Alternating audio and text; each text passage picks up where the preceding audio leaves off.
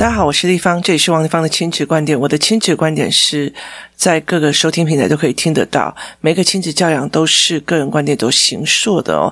这里不是在谈说呃哪个观点是对的，哪个观点是错的，而是每个人都该有自己形塑出来的亲子观点哦，我们才可以教养出各式各样的不同的孩子哦。我的亲子观点在许多收听平台都可以听得到。如果你有任何的疑问，想要跟我们联系，可以到我的粉丝专业。或者是加入王立芳的亲子观点 Live 社群，跟在社群里面的听众朋友一起交流，一起思维哦。那最近其实对我来讲，其实有两个比较多一点的思维模式，也就是说，学测经过的时候，学测过了之后，接下来是统测，统测过完了之后，接下来就是分科考试哦。那当然，这里面有很多的所谓的小小小小孩，或者是家里是小小孩的小孩哦。那为什么我会去开始研究这些？一个方面是我的小孩已经进入高中了哦。那其实我觉得他的国中哦，有很多的事情，我常常会讲这件这样一件事情。以前呢，我爸爸跟我讲的任何一些事情，他说：“王立芳，你不要太注重朋友，有一天你一定被朋友害哦。”那我就觉得说，拜托，我有义气耶！就是以前的人很追求什么义气呀、啊、正义啊，都是狗的。好，那我就觉得说我很有义气耶，我帮人帮成这个样子，为什么样？后来其实我觉得我爸说的没有错，人在很多的事情的时候都是自私的。那其实我觉得那个算自私嘛？其实我在看那个呃。CEO 业未眠的时候，他在讲说，其实不管你这个老板做的多好，到最后事情来的时候，这员工还是用他自己的角度里面去思维事情哦。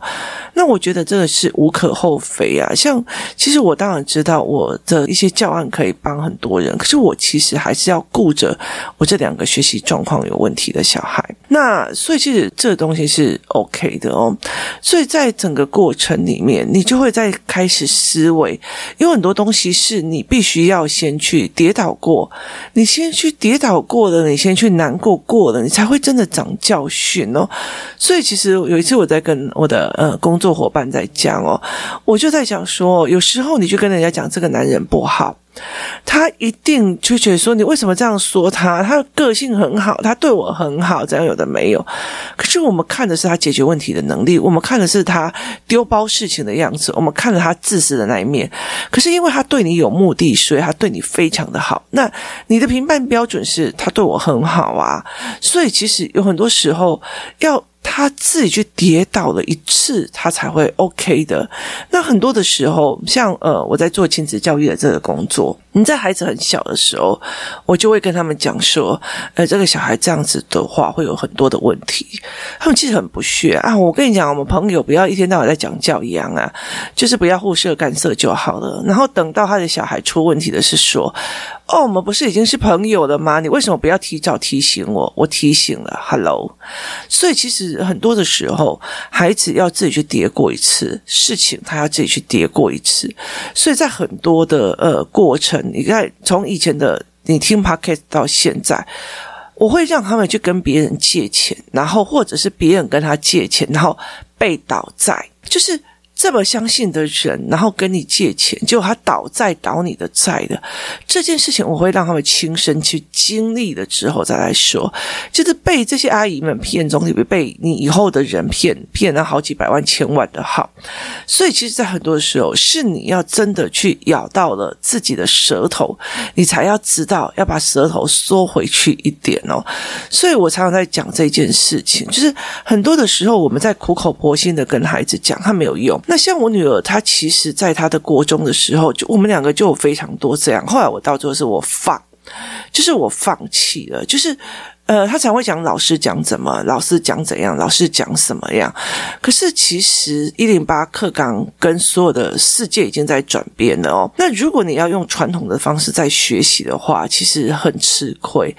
那所以我那时候有就呃，能讲就讲，不能讲就算。然后有时候会丢给他一些东西，他也不要读，他就要跟着老师去做这样。可是后来他其实跌了一个非常大的一跤，因为他后来发现所有的题型，所有的东西。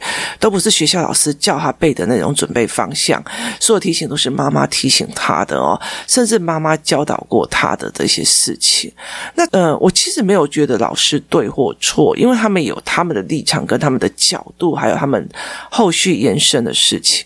那所以其实他现在要上高中了，我其实会呃把所有的学测，然后把所有的统测，或者是把所有的分科考试的逻辑跟思维，包括呃学习历程这一件事情，就把它思维清楚，为什么别人要这样设计？其实我觉得很多时候，在我们在判断语文的时候，在判断事情的时候，你不要去觉得这件事情是有道理的，就是别人你给你一个口号，你就快速的反应哦。例如说啊，学车没有用，他在刁难人的。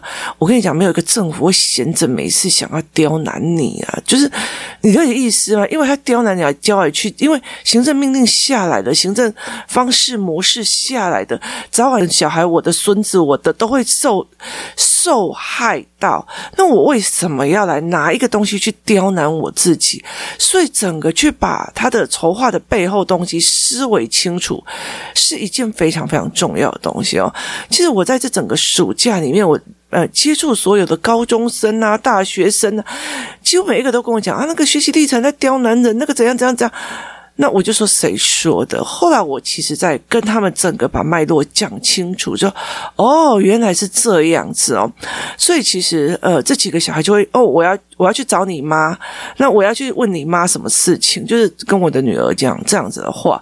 那我女儿以前都会觉得说，我妈就在旁边这样子念呐、啊，哦，那大家都会听她的。所以其实对我女儿来讲，反正就是你知道，进庙欺神，你知道吗？越近的庙，越觉得好像这个庙不是很准的样子。哦，所以他会有进庙气神的。可是等到他这一群同学们，他就会觉得啊，原来你们不懂学测是在干嘛，原来你们不懂学习历程在，因为你不知道这个学群是什么意思哦。那因为其实我有带孩子们去整个看他的呃十八学群哦，那所以在这整个过程里面呢，我也其实我也觉得很错啊。那为什么呢？因为其实学测过后，那有很多的录取率不足额的问题哦。其实台湾的少子化已经越来越严重了。不知道为什么台湾的少子化都已经让所有的就是大学啊、科大啊，然后然后学校一直在关、一直在关、一直在关，甚至不满额哦。那像文化大学今年十趴，那那个什么呃。其实我比较吃惊的是东海哦，因为东海它其实蛮有特色，可是其实呃，我自己是文化毕业，我觉得。在很多的过程里面，其实我也会理解一件事情哦，就是整个的学校的体制，包括学校的方式，是完全没有所谓的进步的。所谓的没有进步，并不是只有说我们在讲文化，而是在于是我在现在后来我去创业之后，我所接触到的课程，我所接触到的思维，我所接触到的所有的东西哦，其实不要说现在，因为我曾经读过商学院，所以我。其实非常非常的清楚的一件事情，这些商学院里面教的，已经跟我们现在的东西完全是脱节的了。而且很多的新的概念，并不一定是有被教导到。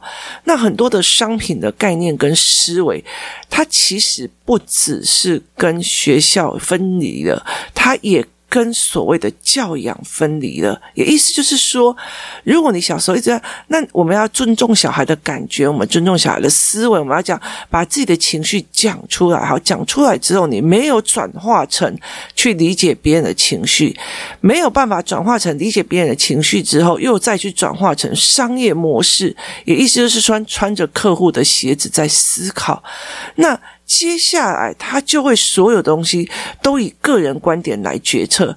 哎，我是某某大的呢，拜托，你就应该我一出来看到我的学历，就只要给我八万块啊。那你这样子的自视跟自负，那你用进来以后，那企业就就觉得。腰也弯不下去，基本概念也不懂，人情世故也不懂，然后呃，基本的逻辑都不懂。可是他有一堆的什么气管学的理论、什么经济学的理论，它其实已经不太合时宜了哦。可是问题在于是没有人知道，就是很多人还是在追求的这些学历的概念。所以其实后来，其实我会开始觉得说。你不管是你学了什么，那你要知道，你选择会影响到你的人生。所以，我其实在现在开始，几乎就已经开始在转向工作室里面的小孩，很多的小孩，我们都开始在聊这个用商业来看会是怎么样的思维模式哦。所以在很多的概念里面，我们开始在转向了。为什么？因为我今天我不管你接下来是医学系，还是商学系，还是生物学系、森林学系哦，你有一个比较好的一个财。务的杠杆或跟他思维是一件非常重要，所以才在那几年前，我会跑去去上那个 MJ 的财报课，因为我后来才理解，他其实整个思维影响包括。我觉得赚人家的钱会不会觉得不好意思？或别人讲哦，你王立芳怎么那么贵？那我就会觉得说，那你可以出去外面去给人家再多骗几次啊，因为那别人不是思维，别人是一个呃，这个小孩这样做有一二三。可是商业跟教养是一个非常有趣的一件事情，他们没有真正的因果观，他们是复杂性的所谓的条件成立之后去做出来的一些事情哦。所以其实它非常的有趣，就是不管怎么样，它没有一个呃绝对的因果哦。所以在这整个过程里面，我就会带孩子去看哦。那整个在看完整个学测跟分科或者是缺额的部分，我就会觉得说，其实现在你真的在烦恼你的小孩哦。与其在烦恼你的小孩会不会考上大学，这这件事情，我觉得已经不需要去思维了。其实重点在于是说，在建立孩子建呃思维的最黄金年段里面，那是不是有很多人丧失了怎么带孩子的状况哦？像我遇到几个大学生，他会跟我讲：“我妈妈这个也不教我，那个也不会教我，这个也不会教我。我爸爸很厉害，他这个也不教我，那个也不教我。可是问题在于是，我们会信赖学校在教，可是我们有多少的年代没有去看学校到底在教什么，符不符合现在的时宜哦？那很多的父母他也会不知道现在的时宜是什么，包括现在商学院的为什么会跟以前不一样，包括现在为什么教育要改成这个样子。”那为什么美国的教育是这样？为什么中国的是教育是这样？台湾的教育是这样？新加坡的教育又是这个样子？它其实有呃它的脉络跟思维，我觉得都是对的哦，就是都是对的，而是它符合它的公民性质与经济性质的呃形态在做。所以其实呃在这整个状况里面，我常常会在跟我的孩子在讲说。真的要考上一个大学，已经没有那么的难，是不是顶大而已啊？可是问题在于是，如果我今天会觉得，我今天我把学呃学历扩大化，我是某某大的呢，所以你应该要怎样怎样怎样。可是问题在于是。商业的逻辑已经跟以前完全不一样了，所以你当你赚不了钱，或者是觉得好像不对劲的时候，然后开始一直生意在失败，或者是一直在求职失败的时候，就会有那种抑郁而终的。我这么厉害的人，为什么会这么的惨，这么的悲惨？那甚至他所有的教养理论的，包括所有的教养理论跟思维理论，他其实都在告诉你：你这个孩子很伟大，你这个孩子很老大，你这个孩子很厉害哦。就包括，嗯，如果有人敢骂你，你就给他骂回去哦，你就给他凶回去，说你怎么可以凶小孩？就是他，你是很伟大的。所以其实他到业界好不好用？其实当老板的你们大家都很清楚，他们会很自我意识。可是这个自我意识，他并不是思考上很自由有自我意识，而是行为上是自私的，思考上是没有自我意识的。他以感觉自我意识哦。所以其实啊，这样子的孩子到了社会上，他其实。非常非常容易受挫，那一受挫就会归回家里面哦。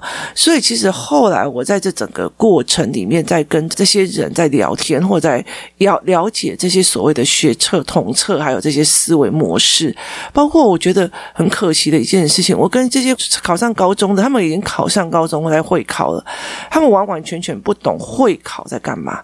然后我看到那些考上了学测、考到好学校的人，他们也不知道为。为什么呃要写学习历程这些东西，他全部都不懂。他们所有主要的论点都是嗯，家长嫌好烦哦，在找人麻烦，然后或者是嗯，老师说那没屁用啦，好，可是他没有去了解家长的心态是什么。呃，老师的心态是什么？那做的人心态又是什么？所以这种的整个概念是完全不一样的。这很像是，呃，其实早期在做那种所谓的高速公路的时候，早期第一条高速公路的时候，那个时候有人就在讲说：“拜托，建什么高速公路啊？哎，有车的人又没有几个。”就是那个时候的经济不发达，所以台湾人没有几个人有车哦，所以他们就会觉得干嘛用什么建高速公路花那么多钱？台湾人有车的又没几个，是谁会去用那个高速公路啊？结果一条不够要两条，两条不够要三条，三条不够要第四条。所以其实这一个整个概念落下来的时候，它所有的概念就会让你整个就是完全崩盘，它完全就是不一样的，就是整个逻辑是完全颠反的哦。所以在这整个概念里面，那。那个时候人就觉得你干嘛要做这个？可是问题是主导人有他主导的概念哦。那那时候有人在讲哦，那时候的呃政府好棒棒，都知道要做十大建设啊，怎样有的没有的。可是你再返回再来看一件事情，台湾本来就是一个小岛，所以它其实如果是小孩生越生越多，然后田就只有这一些，然后因为还有再加上中国来的移民，所以其实那时候人就越来越多。那其实吃不饱，其实会暴动的。所以台湾必须一定要做一个所谓的呃出口贸易，所以出口贸易它一定要有港口，还有飞机场，然后还有运输的那个车道，也就是高速公路。所以其实在这整个过程里面，然后这样子的过程，我们才可以就是什么家庭级工厂啊，然后然后才可以把我们做到的货再把它输出出去，这样大家都有饭吃，就不会去管政治。那后来其实到最后的状况是，因为大家都出国留学，所以带出来。很多的自由思维，所以后来才会一直这样子影响下去。可是，在当下的时候，为什么用港口？谁会出去？拜托，谁有钱去折回能低啊？哦，所以其实，在很多的过程里面，并不是代表这件事情是错的，而是在你的角色跟你的呃位置，可不可以理解这件事情？那当你的角色跟你的位置，就是当你可以去理解整个完全的背后动机的时候，你才可以引导你自自己的孩子走向对的路。当我去看到所有的学测的状况跟统测的状况，然后再去跟所有的孩子在聊天，这聊天的过程其实我觉得很有趣。聊天的过程里面，他们会知道哦，地方也可以讲什么，地方也可以讲什么。所以其实在这整个过程，我就理解一件事情：为什么这一群的孩子。这么的呃，没有人教他这些基础概念，他们就上了战场了哦。这很像就是完全不知道要瞄准哪里，就要提枪上场啊！不知道敌人从哪个方向过来，他们就要提枪上场。那这个东西对我来讲是一件非常奇怪的事情哦。那再加上这几年的产业跟商业模式的改变哦，其实会让我一直在想说，呃，像今天我在吃中午饭的时候，新闻刚好正在讲说。现在有一种叫做捕获机器人，就是日本找了一种机器人，去所有的他们的那种所谓的嗯。去日本的时候，不是有很多的那种所谓自动贩卖机嘛？他们去所有的自动贩卖机上面，然后一直补货、补东西、补货，所以这这让我觉得非常的有趣。很多东西我们都可以在变成机械或工业上面去协助了。所以到底未来需要的是什么样的人呢？是什么样？他劳力密集的，还是思维性的？而且产品的迭代又这么的快哦，它已经不再像我们以前的状况，可以一个一个产业做很久。所以，在整个概念你弄出来的时候，我后来开始慢慢的理解哦，慢慢的理解为什么有一些企业家，你看像 MJ 他在讲说他儿子的状况的时候，你就会理解一件事情，他们用他们的方法在教育自己的孩子去，接下来有商业思维跟盘面的思考了，他们是实打实的在教孩子哦。那有一些人他一直在示范的我怎么攀关系，怎么找资源，有些小孩就是实打实的在接一些。行为跟一些做事的方式哦。所以去怎么去做这些事情，是怎么带领孩子是另外一件事情。像我记得有一天我回到工作室的时候，已经晚上十一点了，然后我带了两个小孩，我的脚踏车跟我的小孩的车子都放在那边，所以我们必须从工作室骑回家。可是那时候我看到我的工作人员还在里面做事哦，那于是我就叫我的两个小孩把整个地板都擦过，然后厕所也都整个洗过，因为那一阵子就一直觉得厕所一个怪味道，所以我们就整个洗过，整个刷过哦。所以在这整个过程里面，就是这两个小孩去刷去洗哦。那呃，这个工作人员也是哦，他的小孩也是在里面这样子负责刷、负责洗、负责去做盘面的一些思维，就是什么样的状况，大概爱 Q 嘞走，Q 嘞走这样子的一个。状况跟思维哦，可是后来我我在想说，为什么？因为他让他们从小很清楚的是，我们在创业的过程是爱扩得多然后一直一直往上旁来做，然后甚至是有一群的人，他必须要建立的一个比较新的所谓的商业思维哦。不是扣领导辈的，二领导给就厉害，扣你的二，有时候老辈是用靠关系上来的，所以其实他也不一定哦。所以其实，在很多的实业家，就实实在在。在的在创业的那种扎扎实实的实业家，还在教孩子的方式是不同的。我后来在理解这件事情的时候，我才有办法去看到我那时候所经历的那些中小企业的老板，为什么他们在育儿的方式去跟别人不太一样？他们不太会在意说你有多好的学历啊，什么台科大，什么台怎么了？他并不在意这些，但是他在意的这个孩子要怎怎么走，然后所以。呃，他们就觉得你去学校学一个基本的商业概念就好了，但是回去。家里面，他们就是一直就是跟着家里面把一件事情一件事情都做好哦，所以还是真的在那个产业上打滚，然后真的弯下腰来去做事哦，然后所以他们有很多的这样子的行为模式是在这样的来思考的，所以我在看这些事情的时候，我觉得会蛮有趣的哦。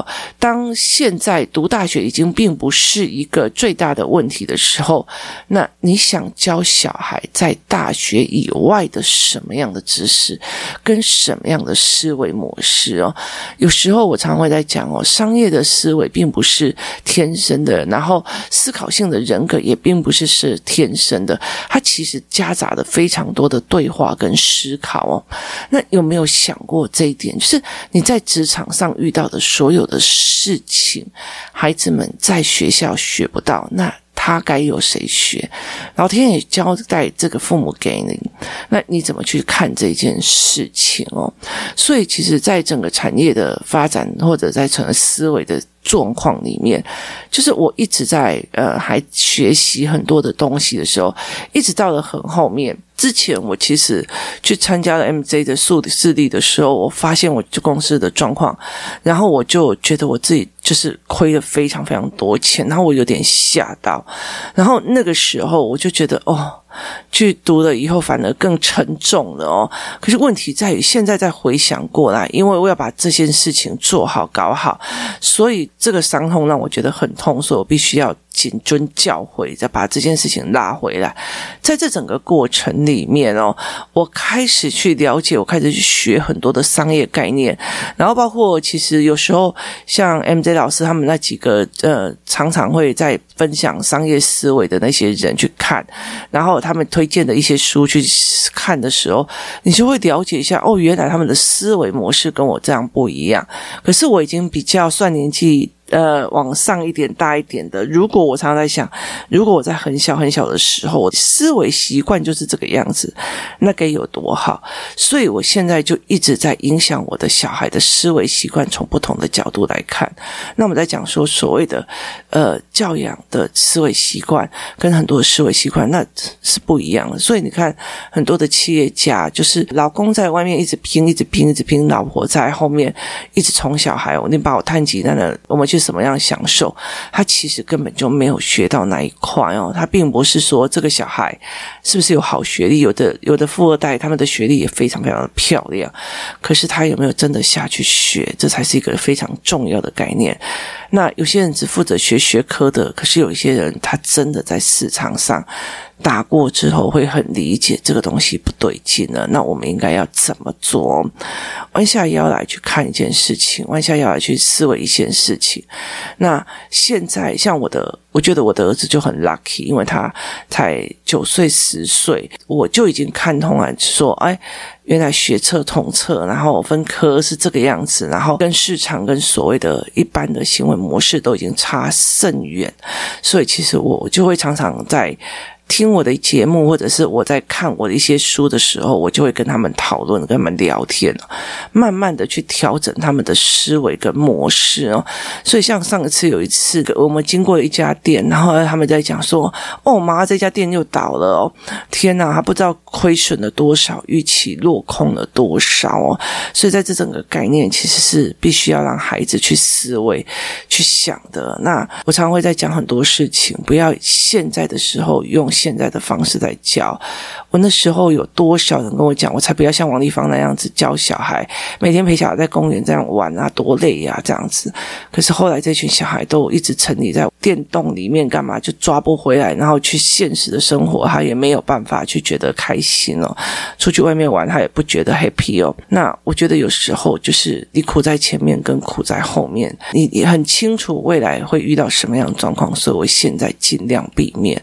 这是一个非常重要的概念哦，不要觉得现在我只要方便就好，然后问题放在后面，因为越大问题越大。有空去看一下这几年的统测、学测，还有一些思维，其实不只是台湾这样子而已。我觉得台湾这几年已经改得非常的好了，只是大部分的人还是用传统的教育思维在看这件事情哦。